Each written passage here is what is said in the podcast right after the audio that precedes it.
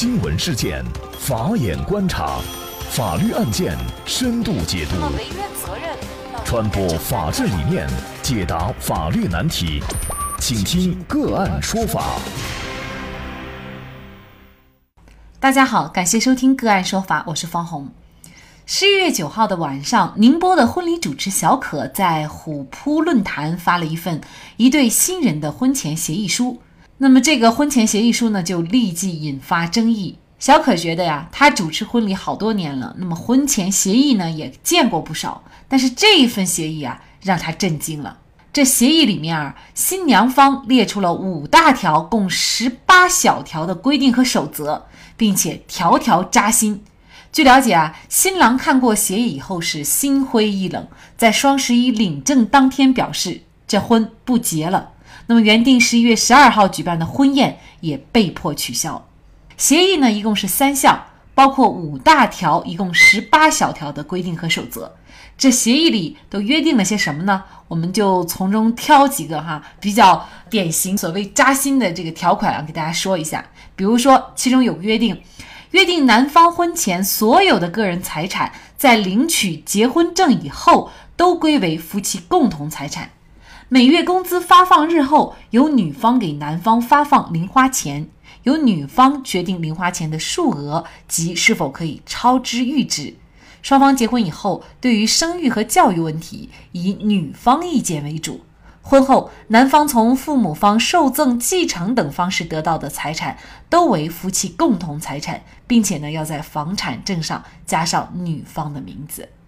而且呢，这还不算。协议当中第二大条的核心守则中提到，如果男方违反三条守则当中的任意一条，女方有开除婚籍的权利，并且离婚以后，男方需自愿放弃夫妻共同财产的份额，净身出户，并且呀，在离婚以后赔偿女方一百二十万，而且要一年内付清。那么看了这个婚前协议啊，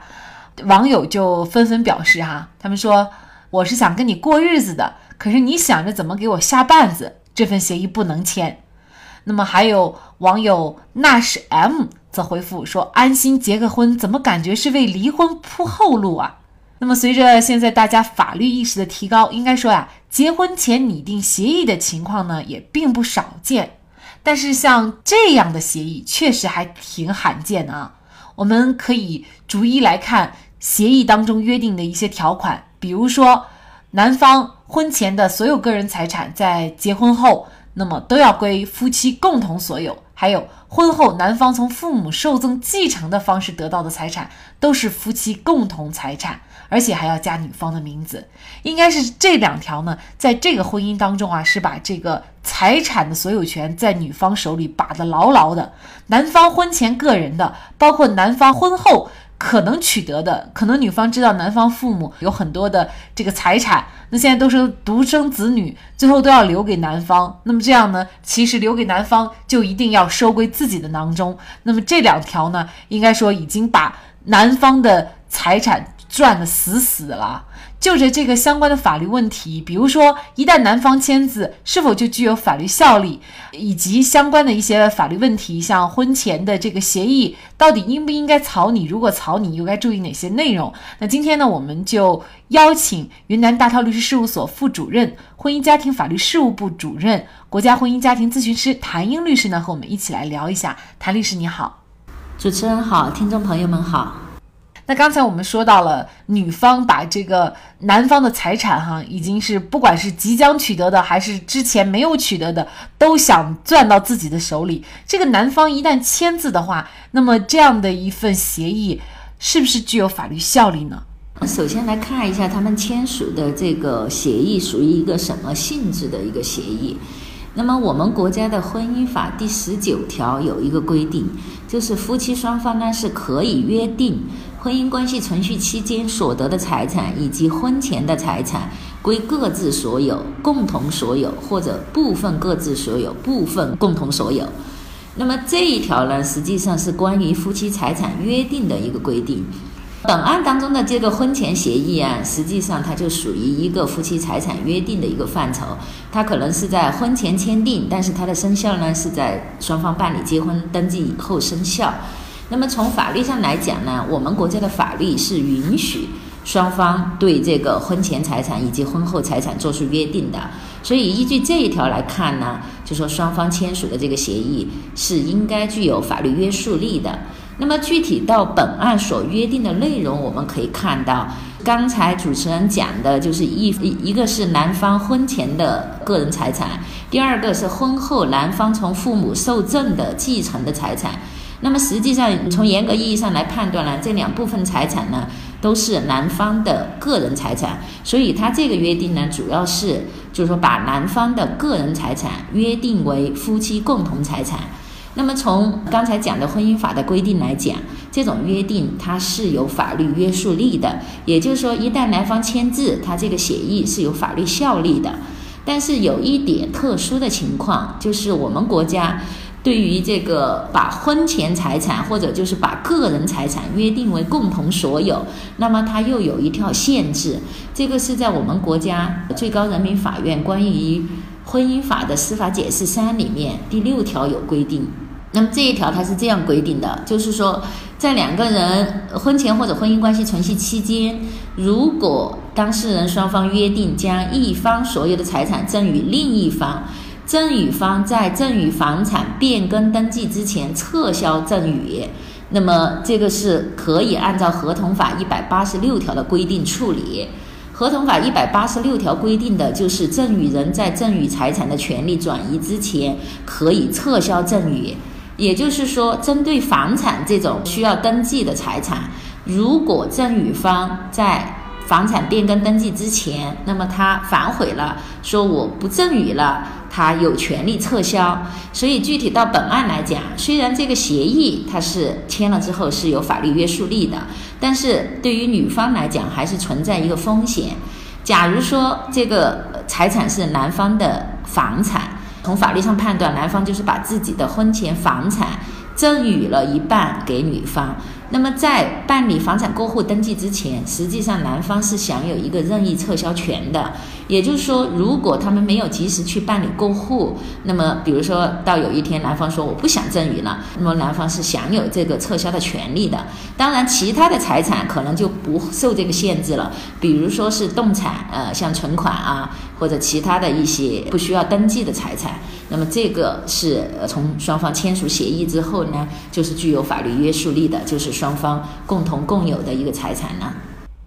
婚后从父母方受赠或者继承的财产，应该说风险不大，因为女方呢也要求在房产证上加上自己的名字啊。嗯，那么我们再来看啊，还有一条约定，比如说这个女方呢，她说有开除婚籍的权利，并且呢离婚以后，男方需要自愿放弃夫妻共同的财产份额，净身出户，并且呀在离婚以后赔偿女方一百二十万，一年内付清。那么这个条款又是否有效呢？呃，这个条款呢，从法律上分析来讲呢，应该是无效的。为什么这样来讲呢？因为它这里涉及到实际上就是一个离婚自由的问题。因为我们国家法律规定是结婚自由、离婚自由。那么是否离婚呢？实际上法院判断的标准是夫妻感情是否确已破裂。那么这个是法院判决双方是否离婚的唯一标准。那么，按照本案当中的这个协议，那么实际上这个离婚的权利就成了女方单方面的权利。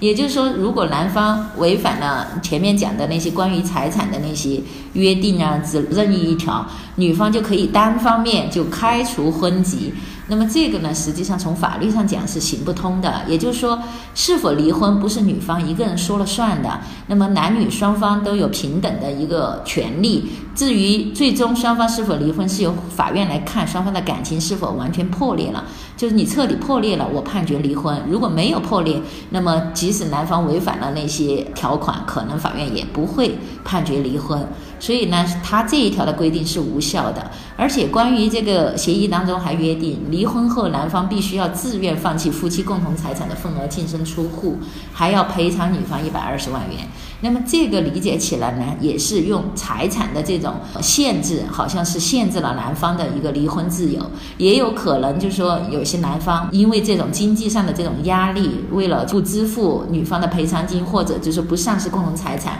而压制自己提出离婚的这个意愿。那么，所以从法律上讲呢，这个条款它是限制了男方的一个离婚自由，所以这一条也是无效的。也就是说，即便男方在这个协议上签了字，事实上呢，有一些条款也并不完全受约束啊。对，而且包括他那个协议当中，我看到好像还有啊，是否生育呃，以及生育的时间都要以女方的意见为主。那么实际上呢，这个都是从法律上讲都是有问题的。因为关于子女的生育，实际上双方都是享有权利的。当然，虽然从这个就男女的这个生理特征各方面来讲，可能最终的决定权是在女方，但是这样表述出来的话，这个协议这个条款还是有问题的。因为男方他也是就是生育的一方，他也享有生育权，也是受法律保护的。嗯，所以其实我们也可以理解哈，为什么这个男方已经是预定了婚宴，发了请帖了。那亲戚朋友所有的，包括同事都知道他们两个要结婚了，结果呢还是被迫取消了。确实，这个婚姻呢，它本来是以感情为前提为基础的，而且是最重要的一个条件的。但是呢，这个协议确实是冰凉冰凉的，全是以财产为主，丝毫不谈感情。那么就这样的一个协议，谭律师你怎么看呢？我觉得呢，首先要肯定的一点，双方能够有这种意愿来签署婚前协议，那么这个呢，我觉得是一种社会进步的表现。因为婚前协议呢，实际上是如果签订好的话，那么实际上它是可以避免很多纠纷的，就是双方对各自的财产啊，包括债务啊，包括权利啊这些问题，就是提前做出约定的话。那么会避免，就是说在离婚或者一方死亡的时候，呃，产生很多争议。而且婚前财产的约定呢，实际上在西方国家是十分普遍的，他们也是非常接受的。但是呢，这个和中国传统的婚姻观呢，可能就有一定的冲突。就是说按照中国的传统的婚姻观呢，大家都觉得在结婚的时候，大家来谈这些。钱呐，或者这些怎么分割啊，好像会很伤感情，所以很多人接受不了。那么至少就是说，本案当中双方当事人的愿意有这个意识来签婚前协议，那我觉得这个是值得肯定的。但是具体就这个协议的内容来讲呢，我个人觉得呢，确实女方这边还是考虑的不太周全。就说整个协议看出来呢，好像都是约束的男方的义务。而女方自己呢是没有什么义务的，女方只享受权利，而且体现更多的好像是女方是要控制男方的财产。就不承担什么样的义务，但是要把男方的所有财产，包括婚前婚后的，都要作为夫妻双方共有。那么我认为呢，这种协议呢，就是说可能他在一般人来看的话，确实是他就不具有一定的公平性，因为我们认为一个协议它应该是双方都互有权利，然后双方也同时负有义务。但是如果只是一方来承担义务不享受权利的话，那这个可能会让人有点接受不了。嗯，所以我觉得呢，在协议的内容上，可能是需要进行一定的调整的。嗯，所以呢，大家就在说哈，假如说夫妻双方他想立一个婚前协议，尤其呢，呃，我们节目当中啊也会有听友咨询，尤其是对于再婚的，而且呢自己又带着孩子的，那这种情况呢，他们就特别想弄清楚哈，比如说这个婚前的财产到底是怎么回事儿，因为这个涉及到自己孩子以后的这个财产的权利哈。婚前协议如果草拟的话呢，主要应该草拟哪方面的内容是比较受法律保护的，而且呢也是比较。合适合理的婚前协议呢？我个人认为啊，如果双方都能接受的情况下呢，其实还是有必要来签署一个的。那么至于协议的内容呢，一般来讲，当然首先一个时间、地点缔约双方这是必备的啊。那么其他的这些实质性的内容呢，可能最主要的就是一个财产的一个归属的约定，还有就是债务的一个范围的规定。另外还有一个就是说关于重大事项处理的一个规定，我个人觉得可能应该包括这三方面的内容，但是呢，可能每一个夫妻或者就是说每一个家庭有各自特殊的情况，那么这个呢，可能要根据各自的需求来就有针对性的定理。那么我觉得呢，就是，首先一个关于约定的这个财产的归属问题，主要包括婚前和婚后两块儿。那么这个又分两种情况，一种呢可能是有些人他主动，比如说男方要体现对女方的爱意，他可能主动会愿意把婚前财产。归属于双方共同呃共有，那么这个呢，我觉得双方写清楚，及时办理过户登记。那么有一种情况也是像刚才主持人讲的，再婚家庭，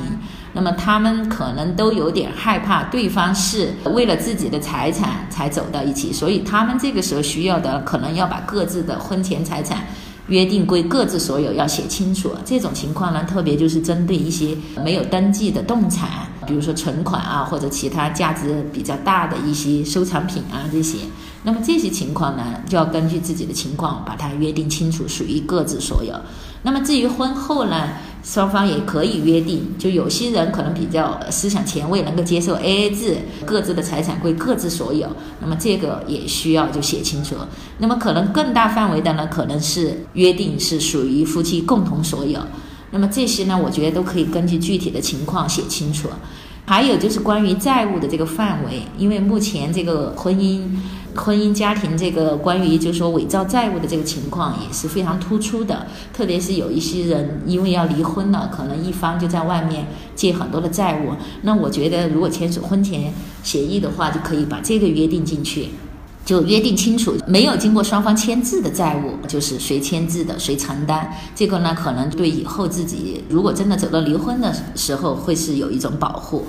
另外还有一方面的内容啊，就是关于重大事项的处理。那么我们也经常看到有些夫妻擅自的处分夫妻大额的财产。那么这个呢，实际上如果在婚前协议中有约定呢，那么就能够很好的维护自己的权利。那么比如说可以约定一个数字，超过五万或者十万的。大额的支出需要征得对方的同意，如果没有征得对方同意的话，那么他这个处分实际上对内来讲啊，他就要承担责任了。比如一方面单独处分了这个财产，没有经得另一方同意的话，那么实际上是可以要求擅自处分的那一方进行补偿的。除了上面几个方面内容呢，我个人觉得还有关于夫妻忠诚和家庭暴力这两个问题呢，也可以约定进去。因为夫妻忠诚呢，实际上也是对夫妻应该呃负的一个义务。那么在协议当中就可以约定双方要相互忠诚，然后不能发生家庭暴力。如果发生这样的情况，对无过错方进行什么样的补偿？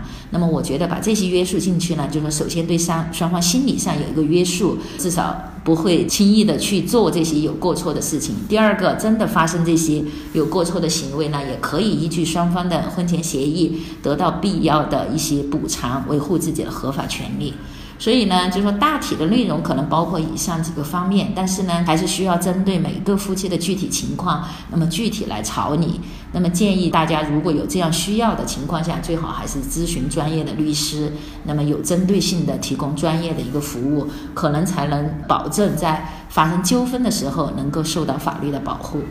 我觉得可能在签婚前协议的时候，嗯，确实要看双方的意愿哈。如果是一方很急切，但是另外一方没有这个意识，可能也很难签。因为如果你想签了呢，很有可能就伤了双方的感情。就是大家都有这个法律意识，而且呢，这个协议又不伤害双方，都是在为双方考虑，大家呢都能够互相理解。那这个前提下，呃，签这个婚前协议呢，确实还是比较好的，也避免了很多纠纷麻烦的发生。那所以呢，确实是要看各自的情况了。而且呢，像本案当中这个婚前协议呢，其实也很好的检验了热恋双方男女之间对于彼此的一个感情的深厚的问题哈。作为男方，他不结婚，肯定不能说是源于这样的一个婚前协议，归根结底呢，是源于是质疑女方对自己的感情。那么大家在婚姻当中是否能把？爱情归爱情，钱归钱，分得开，这个就考验双方的爱情观和价值观了。好的，在这里呢，感谢云南大韬律师事务所婚姻家庭法律事务部主任谭英律师。大家如果想获得我们今天节目的全部推送，您可以在微信公众号搜索“个案说法”加以关注，您输入“婚前协议”，婚前协议就可以获得今天节目的全部推送，以及呢，大家在签署婚前协议当中的给大家提供的一些建议。那么您对本案有您自己的看法呢？大家可以给我们进行留言。您在生活工作当中如果遇到一些法律难题想解决，那么都欢迎大家通过添加幺五九七四八二七四六七幺五九七四八二七四六七这部电话号码添加我们的微信号进行咨询，或者是直接通过这部电话咨询。那么，给大家提供法律服务的都是我们个案说法邀请到的节目嘉宾，他们都很资深、专业和负责任。感谢大家的收听，我们下期节目再见。